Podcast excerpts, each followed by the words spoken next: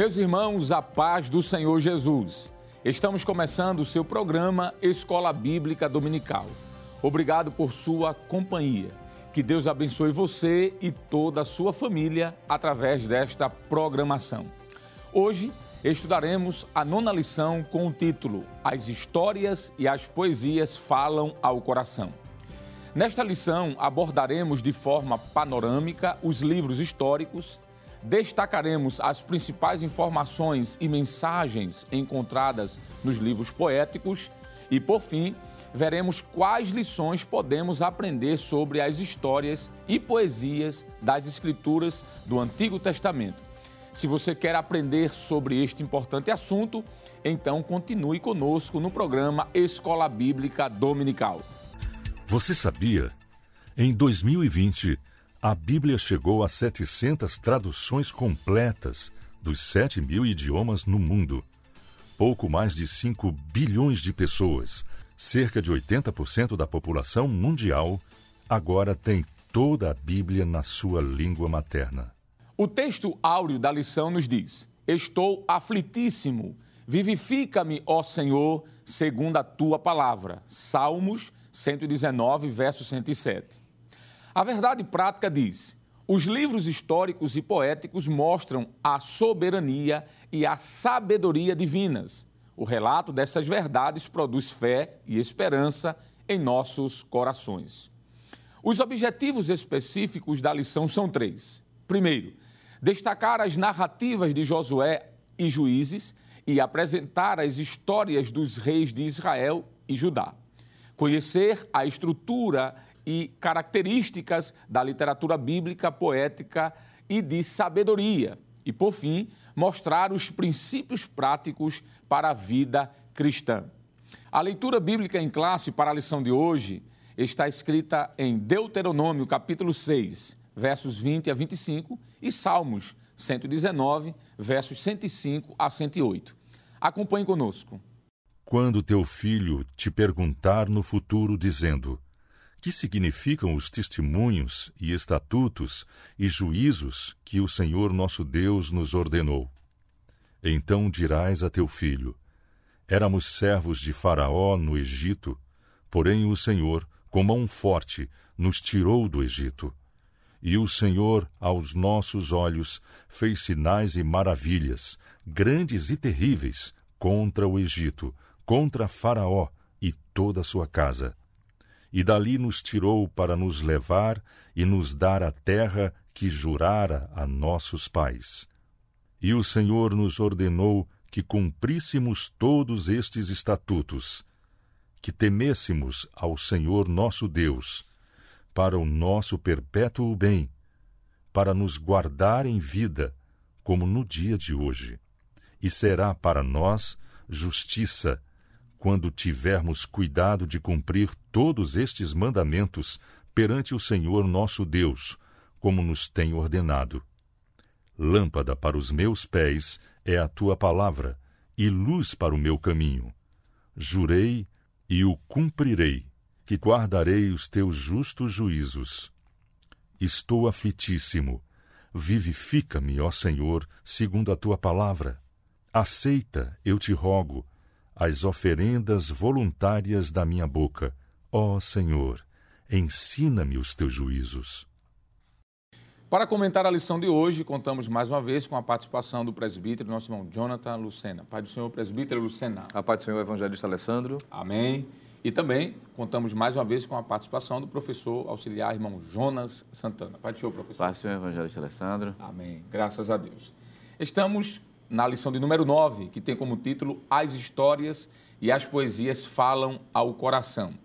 Essa lição de hoje é uma lição muito importante porque vai abarcar aí pelo menos um rápido resumo, claro, de 12 livros da Bíblia Sagrada do Antigo Testamento. São chamados livros históricos e livros poéticos. Estes 12 livros narram aí pelo menos aproximadamente um percurso histórico de aproximadamente mil anos, e a lição de hoje tem como objetivo, claro, mostrar que nessa história Deus ele é o não só o regente dessa história, mas aquele que comanda, aquele que controla todas as coisas. E falando agora diretamente com os nossos queridos irmãos, presbítero Jonathan Lucena. Essa lição ela vai abordar o conteúdo que temos na Bíblia, desde o livro de Josué até o livro de Esté. É? Como eu falei, abarca aí um período de aproximadamente mil anos. São 12 livros que vão ser estudados e por isso não temos como demorar muito em cada um deles, porque o assunto é muito vasto, não é? Eu penso que o propósito dessa lição é falar o que é que essas histórias de Israel, o que é que esses livros poéticos de Israel têm a nos ensinar, não é? Nós sabemos de que estes livros abarcam aqui um período chamado teocrático, onde Deus era o regente de Israel, é ali onde os juízes estão intermediando entre Deus e o povo. Depois nós temos o período chamado teocrático monárquico, não é? que é uma transição de Deus como regente, passando a regência, vamos dizer assim, do povo para os reis, que são pelo menos três grandes reis chamados ali da monarquia unida. Saul, 40 anos, Davi, mais 40 anos, depois Salomão, mais 40 anos. E depois desse período, do período teocrático monárquico do Reino Unido, nós vamos para o reino dividido, não é? Onde em seguida vem o período chamado de cativeiro e pós-cativeiro. Em resumidas palavras, a lição de hoje vai falar justamente sobre isso. Desde a morte de Moisés, com o chamado de Deus para Josué como sendo seu sucessor, até o que acontece lá no livro de Esther, não é? Porque o livro de Esté, o livro de Esdras e Neemias estão ali circunscritos ao mesmo período histórico, que vai aí de 500 a 400 antes de Cristo.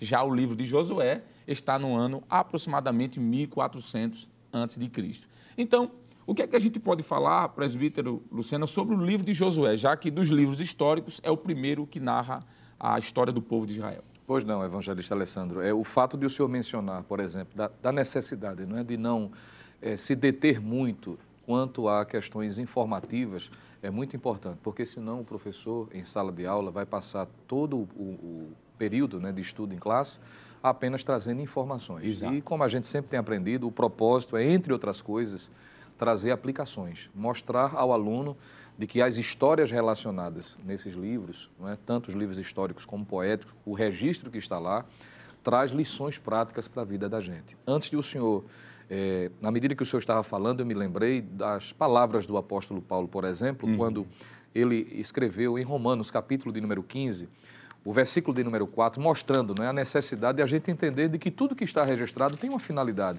Não é só uma questão informativa, não é simplesmente para deixar um registro histórico, mas, sobretudo, trazer aplicações para a vida cristã. Romanos capítulo 15, versículo 4, Paulo diz assim: Porque tudo que dantes foi escrito, veja, para nosso ensino foi escrito, para que pela paciência e consolação das Escrituras tenhamos esperança. Então, é bom que o professor atente para isso e, ainda que traga não é, um resumo, uma síntese, talvez, dos principais eventos que marcaram esses períodos, como o senhor bem mencionou aqui, o período teocrático, a transição do teocrático para o monárquico e também o período é, pós-cativeiro. É o que é interessante destacar. Sobre o livro de Josué, a gente pode sintetizar como sendo o livro da conquista, né? cumprimento de promessas uhum. de Deus. Moisés ele morre, é sepultado, e Josué é o seu substituto, ou seu sucessor, tendo a responsabilidade de conduzir o povo até a terra prometida, onde o texto bíblico diz que há vitórias, batalhas travadas, por exemplo, a invasão ou a batalha contra a cidade de Jericó, que ocorre um milagre ali em que as muralhas são derrubadas, ficando claro é, a grandiosidade de Deus e a sua soberania, que pode usar os recursos mais diferenciados para mostrar de que Ele está acima de todas as coisas. Além da divisão das terras, entre outras conquistas, mostrando o livro de Josué, a soberania de Deus e também que Deus é fiel para cumprir com as suas promessas. Ele próprio disse a Josué no início do, seu cap, do capítulo do livro, né?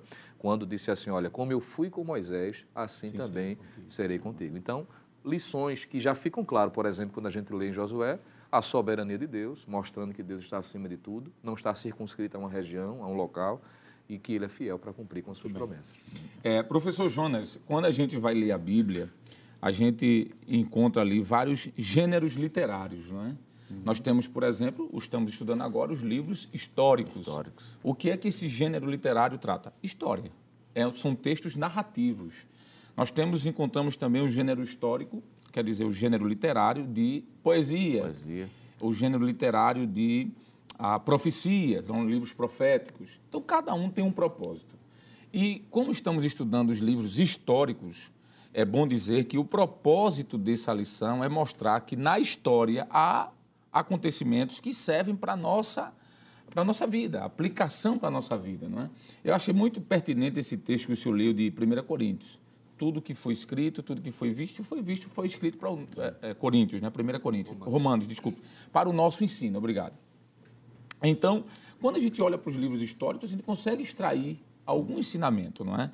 Mas antes de perguntar o que é que a gente pode falar de forma bem sucinta e aplicando também em relação aos livros de Juí ao livro de Juízes, há um versículo que está no capítulo é, de número 21 do livro de Josué, ah, versículo 45, que diz assim: Palavra alguma falhou de todas as boas coisas que o Senhor falou à casa de Israel. Tudo se cumpriu. É? Esse texto é interessante porque mostra que na história de Israel, o que Deus disse aconteceu. Esses livros históricos que nós estamos estudando hoje mostram de que quando o povo de Deus estava obedecendo, cumpriu-se a promessa de Deus da bênção sobre o povo. Quando o povo desobedecia, cumpriu-se a palavra de Deus da punição sobre o povo. Então a história de Israel tem para nos ensinar isso de que Deus é o regente da história, ele pune aqueles que se afastam dele e ele abençoa aqueles que estão próximos. A gente pode ver algo disso nos livros de, no livro de Juízes, professor? Com certeza, e é muito pertinente, ministro, o que o senhor falou, principalmente essa, a ideia do conserto porque a fidelidade de Deus está uhum. presente justamente no conserto. Exatamente. Quando Israel peca, então Deus castiga porque esse foi o conserto que foi feito. Mas da mesma maneira como Israel também obedece, isso também Deus abençoa. Então, sim, Deus sempre permanece fiel. A infidelidade, na verdade, é justamente é por parte de Israel. E a gente consegue ver isso muito bem, principalmente no livro Juízes. Quer dizer, uhum. o juiz, esse período teocrático, que Deus levanta justamente homens, né? levantou juízes para que pudesse, a partir deles, liderar justamente o território, o território israelita. Nós temos um período aí de aproximadamente 265 anos, né? aí, segundo o Oizuki, que os juízes estavam justamente ali liderando toda essa nação de Israel. Outra coisa também a ser observada é que existe um padrão nos juízes, né? na história que é narrada em juízes. É aí que a gente tira as lições e bate direitinho com Romanos isso. capítulo 15, versículo isso, 4. Isso, Existe um ciclo que é um ciclo vicioso. Israel, quando ele está bem, ele simplesmente se afasta de Deus. Aí Deus entrega ele na mão dos seus opressores. Aí Israel volta, se arrepende e o Senhor levanta um juiz simplesmente para é, é, restabelecer a paz novamente. Aí quando Israel está bem novamente, Israel também vai lá e se afasta. A gente pode verificar isso em Juízes capítulo 2 e o versículo 18 que diz assim: E quando o Senhor lhe levantava juízes, o Senhor era com o juiz e os livrava da mão dos seus inimigos todos os dias daquele juiz, porquanto o Senhor se arrependia pelo seu gemido, por causa dos que os apertavam e oprimia. Porém, sucedia que, falecendo o juiz, tornava e se corrompiam mais do que seus pais, andando após outros deuses, servindo e encurvando-se a ele. Uhum. Nada deixava, nada deixavam das suas obras, nem do seu duro caminho. Então, o que é que a gente observa aqui? Esse padrão né, de comportamento fiel enquanto as coisas estão bem, enquanto as coisas estão bem, está fiel inicialmente, depois passa a pecar, cai na mão dos opressores, Deus levanta o juiz e isso vai se repetindo. Quais uhum. as lições que a gente pode tirar? Vou pegar a fala aqui do, do, do, do presbítero irmão Jonatas, que a gente não tem como, numa lição como essa, falar de juiz por juiz, mas pelo menos o padrão, a lição isso, principal. Isso. A lição Deus é fiel nos seus concertos. Quando uma pessoa peca e Deus castiga, Deus está sendo fiel. Isso. Quando, Deus, quando a pessoa passa a fazer o que é o bem e Deus o abençoa, Deus também está sendo fiel. E outra coisa que fica dos do livro de juízes, do livro de juízes, todo pecado tem consequência e a consequência não fica somente com aquele povo, simplesmente ela é extensiva, ela passa também agora para toda a família. Uhum. São algumas lições que a gente Isso. pode tirar do livro de Juízes, ministro. É muito bom. É, o senhor falou sobre o livro de Josué, eu acho pertinente dizer de que na maioria da, dos estudiosos se defende que quem registrou esses fatos históricos aqui de Josué foi o próprio Josué, não é? é o autor ou escritor, digamos assim, do livro. Já Juízes é um livro, são livros, é um livro assim anônimo. Nós não temos aqui uma, uma autoria para o livro de Juízes, mas o que sabemos é que este nome Juízes se dá porque nesse período aí que Roy Zuck diz de 265 anos, anos, já o autor da lição, o pastor Douglas Batista, ele arredonda para 400 uhum. anos. É um período em que 12 homens estão à frente ali da, da nação de Israel, são 12 juízes aproximadamente, não é? E ficou muito claro, eu achei muito interessante quando o senhor disse uma frase que o autor diz assim, essas histórias que histórias são essas? De obediência e desobediência, de declínio espiritual e de ascensão espiritual, um período dos juízes. Ele diz assim: essas histórias apontam para a fidelidade de Deus e sua misericórdia em relação àqueles que transgrediram a sua lei. Né? Então, nós já podemos dizer que o livro de juízes nos ensina esses caminhos: obediência, bênção de Deus, desobediência, punição. Dando continuidade, além do livro de juízes, presbítero Lucena, e também do livro de Josué, nós temos aqui o livro de Ruth, não é? É muito bonito a história do livro de Ruth. O que é que a gente poderia falar sobre a história do livro de forma sucinta, bem objetiva, e do que a gente pode aplicar, o professor em sala de aula, como ele pode aplicar o que está no livro de Ruth? Pois não, evangelista Alessandro. O livro de Ruth realmente é um livro destacado, não é? Ele pertence a um conjunto de livros do Antigo Testamento que são chamados de os cinco rolos, ou Megilot, não é? Isso. Que é a expressão hebraica equivalente aos cinco rolos, que Isso. seriam os livros de Cantares de Salomão, Ruth, Lamentações, Eclesiastes e Esté. Esses livros eram lidos, respectivamente, em ocasiões especiais durante o ano do calendário festivo da nação de Israel. Uhum. Sendo que o livro de Ruth, não é, que é o destaque aqui, por pertencer a esse grupo de livros históricos, ele era lido na festa da colheita, ou Pentecostes, não é? Uhum. Sobre a autoria do livro, existe uma grande discussão. Há quem diga que, por exemplo, foi o próprio profeta Samuel, outros não conseguem identificar o certo, dizem que é ele, outros preferem considerar como anônimo. O certo é que o livro de Ruth, além de pertencer a, a esse grupo de cinco rolos, não é? ele também, curiosamente, tem o nome de uma mulher, e juntamente com Esté são os dois livros que possuem nomes uhum. femininos. Isso. E o período que é narrado nesse texto diz respeito a, historicamente, ao livro dos juízes. Não é? Isso pode ser visto no próprio capítulo 1, versículo 1, inclusive quando uma família é afetada por uma fome que muito provavelmente é decorrente da desobediência. O que já foi tratado aqui, que era algo característico no período dos juízes, uhum. que se estende e o que é registrado também no livro de Ruth. A propósito, é, em Deuteronômio capítulo de número 28, a partir do versículo 15, nós vamos ver que na medida que o povo desobedecia, Deus punia. Era algo que Deus tinha falado já em sua palavra. No entanto, no livro de Ruth, apesar de começar até mesmo com, no capítulo 1 já com tragédias, não é? Uma fome, a família sai de Belém, vai para uma terra ímpia, pagã, a família de alguma forma é atingida por conta de consequências, talvez atitudes precipitadas, enfim.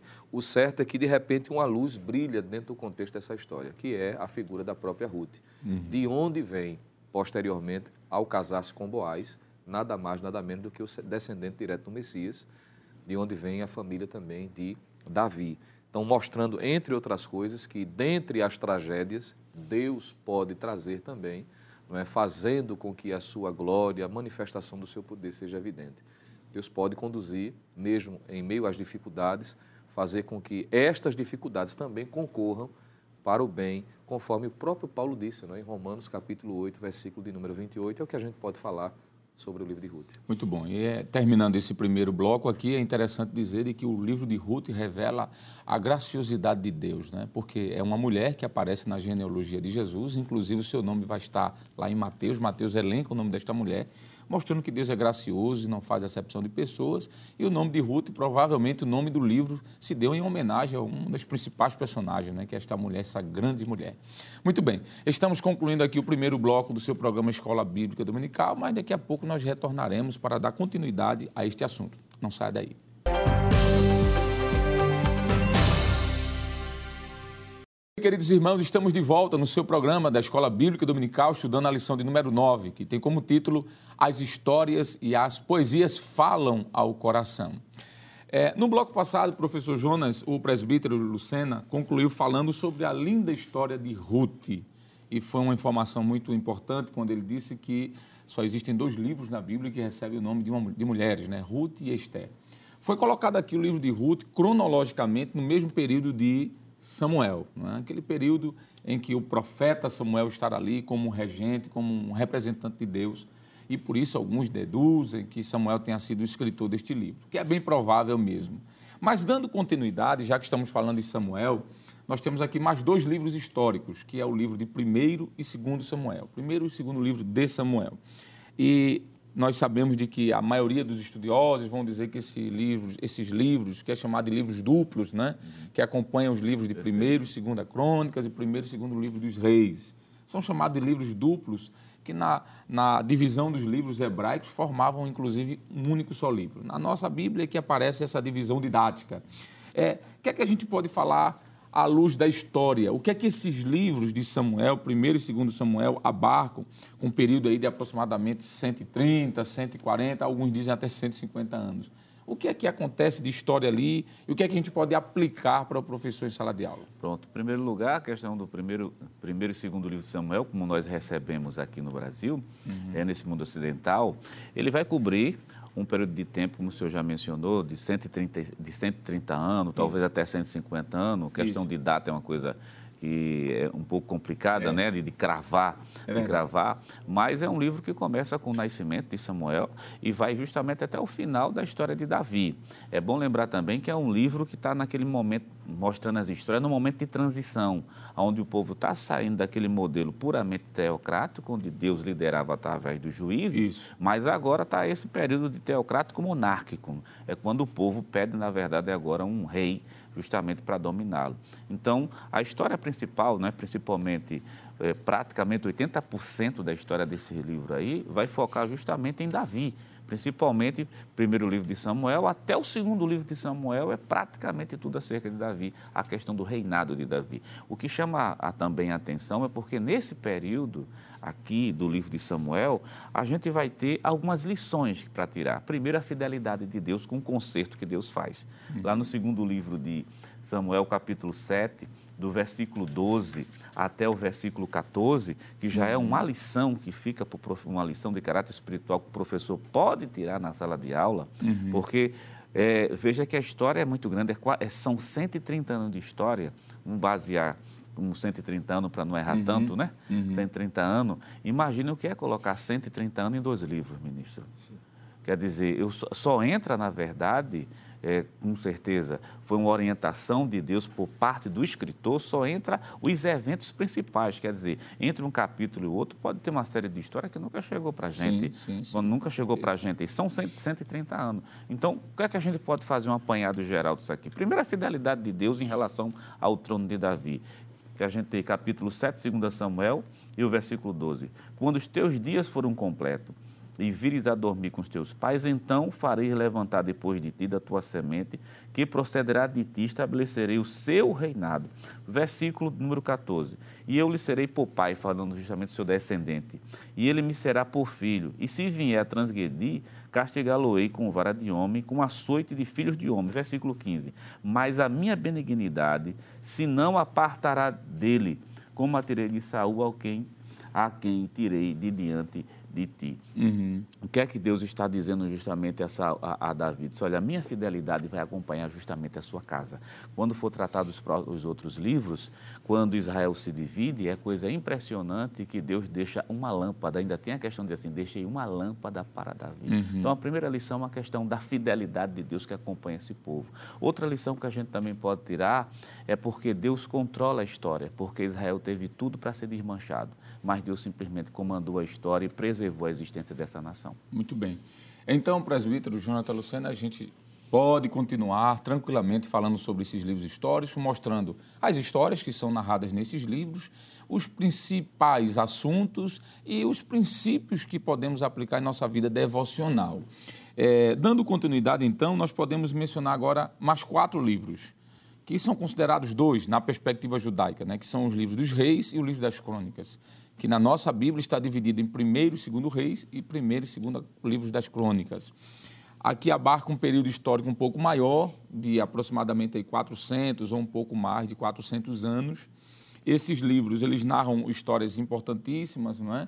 como, por exemplo, a história do próprio rei Davi, o reinado de Salomão, seu filho, e aí vai abarcar também, de alguma forma, que nós vamos falar um pouco mais na frente sobre os livros poéticos, porque aí nós vamos entrar nos livros que Salomão escreve. E esses livros, principalmente primeiro e segundo livro dos reis e primeiro e segundo livro das crônicas, são complementares.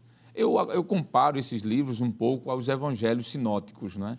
porque se você pega, não quero fugir da lição, mas só para que quem está em casa nos acompanhe o raciocínio. Se você pega o que Mateus escreveu, é complementado e reforçado com o que Marcos escreveu, o que Lucas escreveu. Por isso são chamados livros sinóticos, porque são de semelhantes. Eu diria, nessa perspectiva, que reis e crônicas também são assim. Inclusive, as histórias se repetem, né? São praticamente é, é a mesma ideia do, do, de sinótico, de iguais, de semelhantes. Mas o que é que nós podemos é, é, resumir desses quatro livros, ou dois na perspectiva judaica, judaica, e aplicar? Como a gente pode aplicar Deus como regente da história, já que estamos começando, começamos dizendo isso? Que essa lição mostra que as histórias de Israel e as poesias apresentam Deus regendo, controlando e guiando o povo de Israel.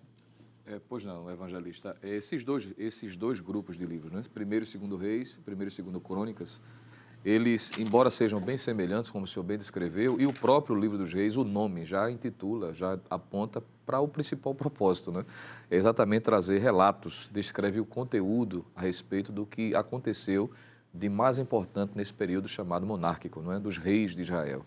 Já o livro das crônicas, ele tem um registro repetitivo, só que alguém chega a dizer, por exemplo, que pelo fato de muito provavelmente o livro das crônicas ter sido escrito por Esdras e Esdras ser um sacerdote, então o propósito dele não é só relatar o fato, mas apontar, e aí o que é interessante, porque tem a ver com a questão sacerdotal, é mostrar o viés litúrgico, espiritual, e aí a questão prática, não é? Ele sempre vai trazer, por exemplo, um, uma ideia de aplicação com relação à vida espiritual. Já que ele era sacerdote, e a principal função do sacerdote era esta, não é? Uhum. Era conduzir o povo até a presença de Deus por meio dos sacrifícios, daquilo que foi estabelecido como liturgia. A história, como o senhor disse, registra esse período de um pouco mais de 400 anos e não está aqui relacionado exatamente tudo o que aconteceu, mas os principais fatos. É importante destacar isso. Como, por exemplo, a morte de Davi, é registrada no primeiro livro dos reis, o reinado de Salomão e a construção do templo, que exige não é, uma parte considerável do registro do primeiro livro dos reis, que diz respeito a esse período. É? O capítulo 4 até o capítulo número 6, por exemplo, tratado vários versículos a respeito desse momento. A própria divisão do reino, que até então era um, um único reino, o reino de Israel, também é relacionado lá. E é interessante destacar que todos os detalhes que são dados em relação ao período denominado de reis é voltado para os principais eventos relacionados à tribo de Judá. Ainda que trate sobre o rei do norte, Israel, mas sempre vinculado, isso. porque a ideia, assim como a Bíblia de um modo geral, e isso não foge à regra aqui nesses dois uhum. livros, é apontar e seguir uma linha, não é? apontando para o Messias e vai perfazer, obviamente, pela tribo de Judá. Então, tudo que está relacionado a esta tribo, a este povo, é relacionado. O próprio, a divisão do reino, o cativeiro assírio é? e também o babilônico, que também, respectivamente, vão ser encontrados, como o senhor falou, de forma repetitiva, também no segundo livro das crônicas. E uma expressão que é muito usual é que o cronista vai dizer que isso está relatado no livro das crônicas de forma resumida, mas se alguém quiser mais detalhes, por exemplo, só é consultar o livro dos reis de Israel. Não é uma expressão muito usual. Qual é a lição prática? Já foi destacada, e isso também se repete aqui. Deus não é pego de surpresa, ele está sentado na sala do governo do universo, ele conduz a história em sua grandeza, em sua majestade. Aquilo que Daniel vai dizer, por exemplo, embora esteja no livro profético, mas ao ver o contexto histórico de seus dias, ele diz no capítulo 2, não é? Ele, o Senhor, ele remove os reis e estabelece os reis. É ele que governa, é ele que estabelece. E em sua grandeza ele consegue administrar a liberdade das pessoas em tomar a atitude de segui-lo ou não e ainda assim não frustrar os seus propósitos, que é trazer o Messias, o que ele fez com muita propriedade. Muito bem, excelente. Então ficou aqui bem esposado que esse período chamado de período dos reis e das crônicas abarca aí o período da monarquia, tanto a monarquia unida com Saul, Davi e Salomão, como da monarquia dividida, onde tem as dez tribos do norte e as duas tribos do sul. Por isso que é reis. E também crônicas. Por que esse nome crônicas? O que é uma crônica? É a narração de uma história, não é? É mostrar o que aconteceu com um povo num período determinado. Então, por isso que crônicas ou reis, não é? Agora nós podemos então avançar um pouquinho e nós vamos falar sobre os últimos livros históricos. E aqui nós temos mais dois livros, que é o livro de Esdras e de Neemias, professor Jonas, que na Bíblia judaica também é, é colocado como um livro só. É? Na nossa divisão, na divisão que nós temos da Septuaginta, ou Septuaginta, como alguns preferem, esses livros foram divididos. Mas na perspectiva judaica, eles formam um rolo só, livro de Esdras e Neemias.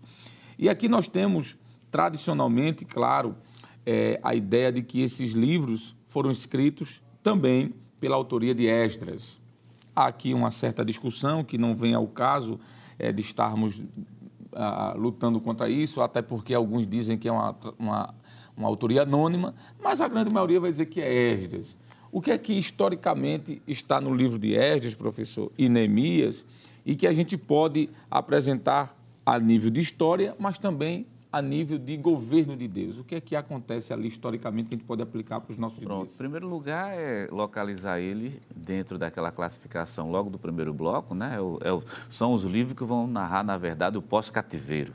Perfeito. É, vão narrar os, o pós-cativeiro. É um período de reconstrução, porque se existe uma palavra que possa é, assim sintetizar tudo desses dois livros, existe uma que se chama restauração e existe outra que se chama justamente livramento.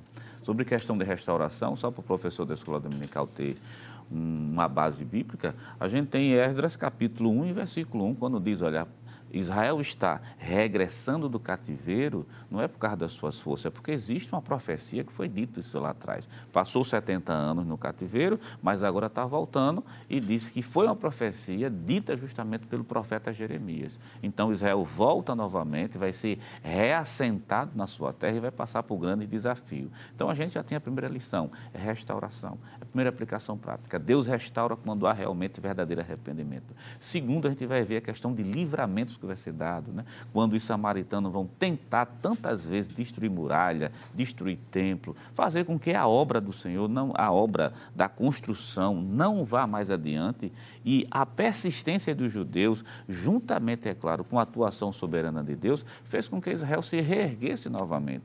Então, restauração e livramento são duas palavras que ficam aí muito forte como aplicação justamente para esses dois livros, ministro. Ótimo, ótimo. E aí já estamos concluindo esse segundo bloco, mas ainda dá tempo falar sobre o último livro histórico da relação que temos aqui apresentado. Não é? Nós temos pelo menos oito livros, não? É? o livro de Josué, Juízes, Ruth, 1 e 2 Samuel, 1 e 2 Reis, 1 e 2 Crônicas, Esdras, Neemias e, por fim, é, Presbítero Lucena. Nós temos aqui o livro de Esther, que, inclusive, o livro de Esther está ali, cronologicamente falando, no mesmo período em que acontecem os fatos históricos do livro de Esdras Neemias. Né? Nós temos aqui uma. Há quem diga que o livro de Esté, inclusive, tem como autoria o próprio Esdras. Né? Outros atribuem a Mardoqueu ou Mordecai, como aparece em alguma versão, Mardoqueu. Outros dizem não sabemos se é Esdras, se é Mardoqueu, eu prefiro dizer que é anônimo. Né? Bom, O fato aqui não é autoria, mas o fato é dizer que esse livro de Esdras, quer dizer, o livro de Esther, presbítero, está ligado diretamente aos dois livros anteriores, que é o livro de Neemias e de Esdras, ou Esdras e Neemias, se queira assim dizer. O fato é que o livro de Esdras e Neemias aponta para os judeus que estão vindo da Babilônia para reconstruir a cidade, reconstruir o templo, é, reiniciar a história. E o livro de é, Esté parece que. Parece não. O foco dele é mostrar a história dos judeus que disseram: eu não vou voltar para a minha terra, não. Eu nasci aqui, não é? Eu já estou estabilizado, já nasci na Babilônia, apesar de ser judeu, eu já tenho um comércio, já tenho uma vida estabilizada, então eu vou ficar aqui. Aí surge na história uma mulher chamada Radassa, não é? Ou Radassá, é a expressão mais correta, que vai receber o nome não judeu, que é Radassá, mas Esté, que é o nome caldeu, que talvez seja para esconder um pouco ali a sua história, para resguardar. O que, é que a gente pode dizer sobre o livro de Esté? Que, inclusive, no livro de Esté não aparece nem o nome de Deus, né? Não aparece Elohim, não aparece Adonai, não aparece Hashem, não aparece é, é, é, nenhum o tetagrama, o Yud, Rei, Vav, Rei, mas aparece Deus agindo. Então, o que, é que a gente pode aplicar da história desse livro, presidente? Eu sei que eu lhe coloquei no estreito, né? Muito bem. É, é, partindo né, dessa curiosidade que o senhor mencionou agora no final da sua fala, de que mesmo que o nome de Deus Isso. não seja mencionado, mas é inevitável perceber a ação de Deus providencial do começo ao fim da história relatada nesse livro. É? Desde o momento, por exemplo, em que Esté surge como sendo a substituta da rainha Vasti, o que vai trazer não é, uma porta aberta para a grande providência, não só física, mas sobretudo espiritual do povo judeu que ali estava. Uhum. Visto que vai surgir um homem, não é? Ramã, não é? que vai Isso. se levantar como ferrenho opositor, não só contra Mardoqueu, mas com todos os judeus que ali habitavam. E o fato de a Esté estar estrategicamente como rainha, estando em uma posição em que Deus se utilizaria para trazer livramento. Então veja que não há coincidências, não é? Aqui fica claro, entre outras lições, a providência de Deus Verdade. em colocar pessoas no lugar certo, não é? Em momento certo para trazer livramento. E observe que o livramento, não é a providência, não é apenas diz respeito a ela que estava dentro do palácio. Aquilo que o próprio Mardoqueu vai dizer, que parece que está em algum momento, não é? Ela, ela tem um pouco, uma certa resistência, um receio, é. e Mardoqueu chega a dizer para ela, olha, foi para essa razão, você tem que entender que você foi colocado por esse propósito. Agora, se você se acovardar, eu estou falando na tradução, é, é Jonathan Lucena. Né? Contemporaneizando. É, contem, tra, trazendo essa contextualização. É como se Mardoqueu estivesse dizendo assim, olha, caso você se acovarde, Deus vai levantar outra pessoa. Verdade. Porque Deus tem um governo. Tem. E a providência de Deus fica clara aqui. Eu penso e trazer à memória essa informação é muito, muito, muito importante. bom. E eu concluo dizendo que o que é que a gente aprende com o livro de Esther? Temos ali no final do livro a festa, né? Começa com a festa do Purim. É que Deus é livramento, não é? Enquanto Ramã preparou a forca, Deus preparou uma coroa e um anel. Às vezes Deus muda né, a história. Nós podemos aplicar isso. Muito bem, nós vamos terminar esse, terminamos o segundo bloco, vamos já já voltar para o terceiro e último bloco do seu programa Escola Bíblica Dominical. Não sai daí.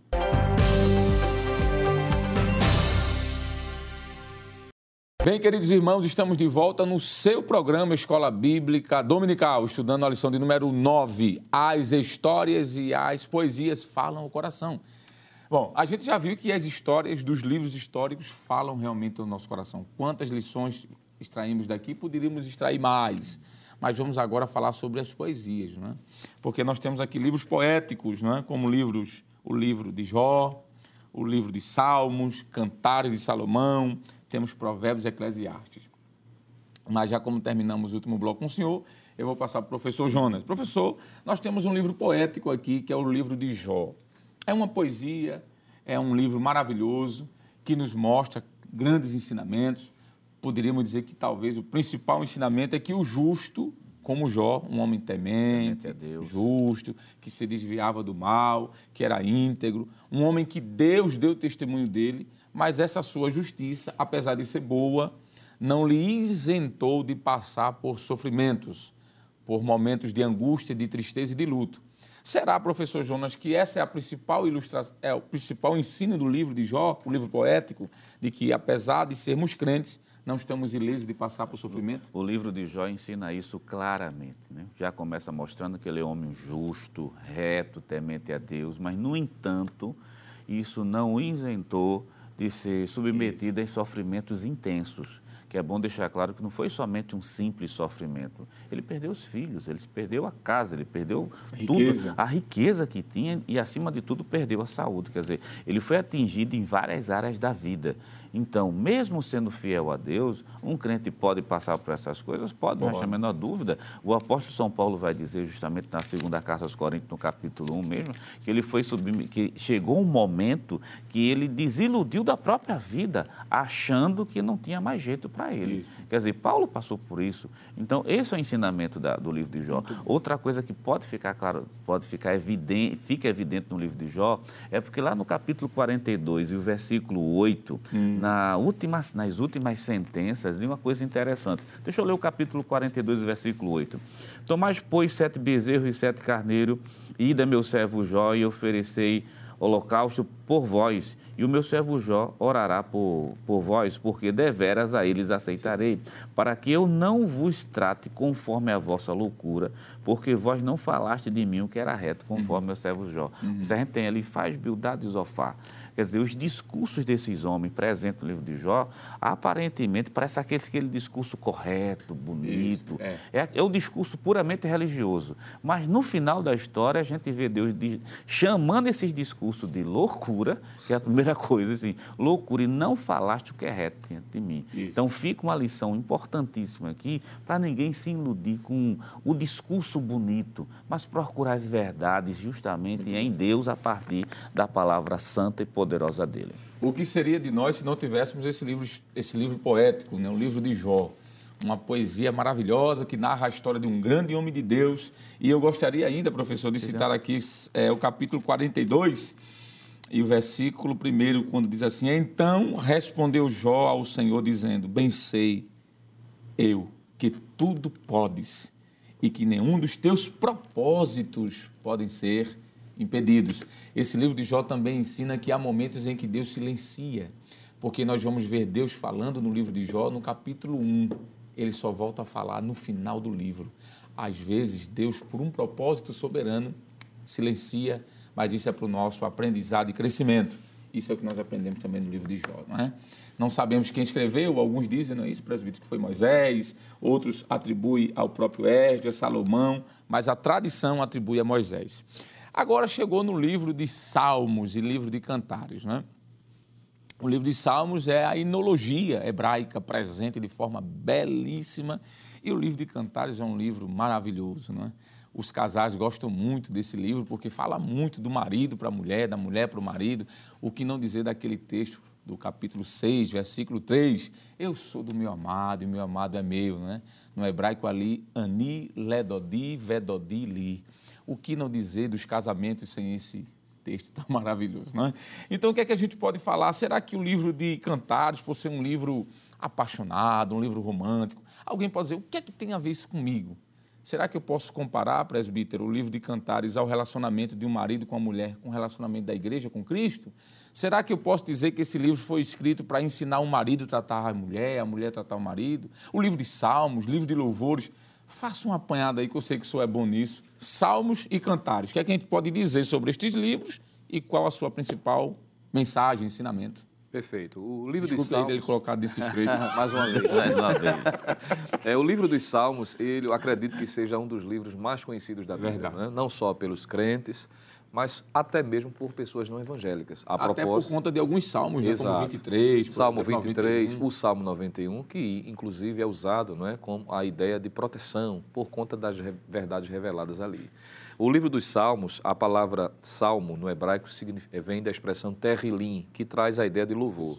Já o nome salmos não é, vem da expressão da Septuaginta, que traduziu para psalmoi, que significa isso. cânticos de louvor, de onde vem a expressão salmos. Uhum. E isso já aponta para o principal assunto tratado nesse, nesse livro. São 150 composições que têm como propósito exaltar a grandeza de Deus. No entanto, é bom que se destaque, embora ele tenha essa característica de louvor, o inário oficial, é, para estar louvando a Deus, mas também há um recurso didático aqui instrutivo. Não é? Existem os masquios, por exemplo, os salmos de instrução, didático, que era um recurso utilizado muito frequentemente pelos judeus que na medida que se cantava, que ainda hoje é utilizado né, para se assimilar, de se aprender verdades essenciais. E estão aqui relacionados várias verdades que diz respeito, entre outras coisas, com a convivência, como deve se portar o, o, servo de Deus em várias circunstâncias, as mais variadas circunstâncias da vida, como deve se portar. Quanto à autoria, não tem como se dizer que há um único autor, visto que há nas 150 composições vários que foram utilizados por Deus para escrever os salmos. Claro que a boa parte é atribuída a Davi, uhum. talvez quando se pense logo em salmos, pense logo em Davi, porque realmente ele assim escreveu vários. Mas tem Salomão, que escreveu o Salmo 72, também o 127.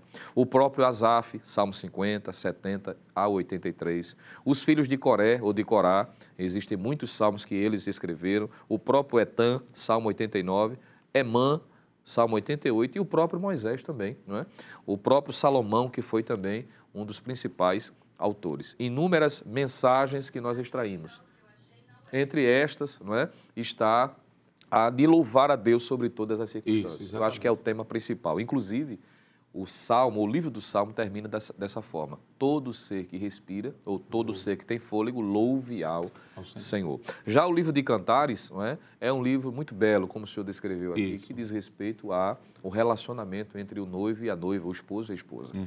Além de trazer ensinamentos práticos quanto ao respeito, que Isso. pode se, ser aplicado nesse sentido também, mas, sobretudo, o relacionamento da igreja com o noivo, que é o Senhor Jesus, que é o tema central. Não é? é o que esses dois livros, Evangelista Alessandro, professor Jonas, ele pode, de forma sintética, porque é muito conteúdo que é tem, conteúdo. que pode ser aplicado na vida cristã. Inclusive, eu acho que é pertinente aproveitarmos aqui esse momento, porque é, algumas pessoas, às vezes, quando vai ler o livro de Salmos, é diz, não, Salmos 90.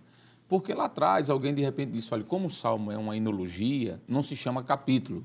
Mas essa aplicação, é, ela necessariamente não precisa ser é, é, obedecida à risca, digamos assim. Porque se assim fôssemos, nós não leríamos, por exemplo, o capítulo 15 de Êxodo como um capítulo. Seria livro de Êxodo número 15, porque aparece ali um cântico. Nós vamos ver cânticos no Novo Testamento, em livro de Lucas, no Evangelho de Lucas, Paulo também. Então, se você disser Salmos capítulo 23, não está errado. Mas se você achar melhor dizer Salmos número 23, assim seja, né? Não há nenhuma dificuldade, até porque a Bíblia está dividida em capítulos e em versículos, né? No ano de 1553 foi dividida em versículos e em capítulos. Então nós obedecemos essa divisão do ponto de vista da nossa questão aqui mais ocidental. É, professor Jonas, foi dito aqui que o livro de Salmos e o livro de Cantares, como poesia, fala ao nosso coração, e realmente fala. Quem não, o que seria de nós se não tivéssemos os belos hinos dos salmos? Né? Isso Sim. fala aos nossos corações. Salmos 37 é belíssimo, versículo 4 e 5, e aí por diante Salmos 23, e aí é, à frente. Mas temos aqui o livro de Provérbios e o livro de Eclesiastes, que são considerados livros sapienciais, né? que também alguns colocam no, no, no conteúdo de poéticos, porque a lição fala sobre as histórias e as poesias. Né? Eu não quero ser aqui de forma alguma pragmático, mas eu diria que essa lição poderia ser chamada de as histórias, as poesias e as sabedorias, falam os corações. Até porque entraria os livros sapienciais, que são livros de sabedoria, que é Provérbios e Eclesiastes. No livro de Provérbios, por exemplo, nós temos ensinamento de marido para mulher, de pai para filho, de filho para mãe, de patrão para empregado. O que seria de nós se não tivéssemos o livro de Provérbios, não é? Exatamente sobre o livro de Provérbios. O que, é que a gente pode falar sobre isso, professor? Primeiro, o livro de Provérbios, como o senhor falou, esses ensinamentos do dia a dia. É um ensinamento de como tratar justamente o, o empregado, a esposa. Isso. É o dia de, é a sabedoria que está ali presente. O comprar, o vender, os juros. O juro. Né? Por incrível que pareça, tudo isso aí está presente justamente no livro Pentateuco. Isso. Quer dizer, aquilo que está no Pentateuco de uma forma de lei, Simplesmente o provérbio colocou em frases curtas Curtas. e de maneira prática, para que a pessoa possa viver. É isso que faz a diferença entre a sabedoria lá do, de Israel e a sabedoria da gente aqui. Aqui a gente pensa em sabedoria em volume do conhecimento. E lá não, sabedoria é a vivência de princípios básicos. Então, pegou, aqui, pegou a lei, transformou em sentenças curtas, numa linguagem clara Isso. e simples para que justamente pudesse ser, ser vivido. Isso é justamente provérbio. O que é que a gente pode tirar? Que as leis podem sim ser vividas e alcança todos os aspectos da vida humana. Perfeito. Inclusive, eu acho que é pertinente aqui, professor, explicar que o livro de Provérbios ele tem dois aspectos, não é? Tem o primeiro aspecto, que é um livro sapiencial, porque ele fala de sabedoria, mas é um livro também poético pela estrutura que o livro apareça. Sintético, tético, antitético, que não é o caso aqui a gente falar sobre isso, mas a estrutura de Provérbios é uma estrutura poética. Presbítero Jonathan Lucena, nós já estamos indo aí para os minutos finais, mas nós temos o livro de Eclesiastes. Eu penso que Eclesiastes é um dos livros mais lindos do Antigo é. Testamento, ao meu ver, porque Salomão já velho, ele escreve três livros, não é? Primeiro livro na sua juventude, é o livro de Cantares de Salomão, apaixonadíssimo ali pela sua sunamita. Depois ele tem um livro de Provérbios, onde ele é um homem mais maduro, ensinamentos uhum. práticos. E por fim, quando os dentes caíram, a cegueira chega em seus olhos, está lá no capítulo 13, você pode ler isso. Ele diz isso. Ele não consegue levantar nenhuma pedra, porque um gafanhoto é como se fosse uma grande pedra. Ele não tem mais força. Ele escreve um livro dizendo: Olha, sabe uma coisa? Riqueza, sabedoria, tudo que vi na vida é vaidade. Passa. E no final do livro ele diz: No final, o lema é temer a Deus, guardar os seus mandamentos, porque um dia prestaremos conta diante do Senhor. Então, o livro de Eclesiastes fala de tudo é saber, tudo é vaidade, e o que eu tenho que ter ideia é que vou prestar um dia conta a Deus. O que é que a gente pode dizer sobre isso? Pois não, apenas corroborando né, o que o senhor falou e dando ênfase, é o momento em que Salomão entende que muitos erros ou falhas que ele cometeu poderia ter sido evitado Sim. se ele já tivesse chegado a esse nível de compreensão da existência humana, né? entendendo que a vida é passageira né? e não se pode fundamentar uma vida em, simplesmente em desejos pessoais, em regalias. Ele quebrou a cara em muitos momentos da sua vida até chegar a esse nível de compreensão. E daí a gente já aprende alguma coisa, não é? É, é necessário, às vezes, às vezes, aprender na sua praticidade, não simplesmente ouvindo, tem pessoas que, para aprender, precisam quebrar a cara. É inevitável. Verdade. Salomão aprendeu assim, mas deixou o exemplo para que evitemos ter que chegar a quebrar a cara, né? me, me permite usar essa expressão bem nordestina, para poder aprender. E ele vai, esses dois versículos que o, fez, o senhor fez menção aqui, capítulo 1, versículo 2, quando ele diz vaidade e vaidade, tudo é vaidade, é o resumo não é, do que ele vai tratar, e ao final dizer que a vida só faz sentido em Deus quando ela é vivida debaixo do temor, debaixo da obediência. Exatamente. É o que praticamente vai ser repetido, por exemplo, quando lemos o livro de Tiago, né? mostrando de que a vida é passageira. Tiago vai dizer que a vida é como um vapor de água e precisa ser vivida corretamente. E o que aprendemos dessa, desse livro, a lição principal, é que a vida, para ser vivida bem, tem que ser debaixo da determinação do que Deus estabeleceu em Sua palavra. O que seria de nós se não tivéssemos o capítulo 3 de Eclesiastes? Para tudo tem um tempo determinado debaixo dos céus. Há tempo de rir, tempo de chorar tempo de alegria, tempo de tristeza, tempo de paz, tempo de guerra. Interessante, né? Se não fosse o livro de Provérbios, não estaríamos com esta explicação maravilhosa. Chegamos ao final, um assunto maravilhoso. Eu acho que passaríamos aqui mais tempo falando mais tempo. sobre as histórias de Israel, sobre esses livros poéticos, sapienciais. Mas em segundos, professor hum. Jonas, e depois em seguida já vou jogar aqui para o presbítero. O senhor termina, ele já fala nesse ping-pong aí, abençoado. O que é que a gente pode resumir do que vimos hoje na lição? Pronto primeiro ponto, quer deixar bem claro para o professor, Deus cumpre com as suas promessas e Ele é garantidor de todas as suas alianças, dos concertos que faz. Muito bem, eu diria que o, os livros que foram mencionados também traz, além da fidelidade de Deus em cumprir as promessas, mostrar a sua graciosidade. Todas as vezes que o homem erra, cai e se arrepende, Deus é poderoso para restaurá-lo. É uma lição que pode ser destacada. Muito bem, quero aproveitar e agradecer aos senhores por esse belíssimo comentário. Agradecer também a Deus, ao nosso pastor presidente pela confiança, ao nosso pastor Nad Jackson, nosso superintendente. E você, prezado irmão, dizer que os livros históricos e poéticos são obras inspiradas por Deus. Suas mensagens marcaram, não só no período em que foram escritas, mas ainda hoje falam fortemente ao coração de toda a humanidade. Finalizamos o programa de hoje onde estudamos as histórias e as poesias falam ao coração. Na próxima semana, estudaremos a décima lição do trimestre com o seguinte tema: As profecias despertam e trazem esperança.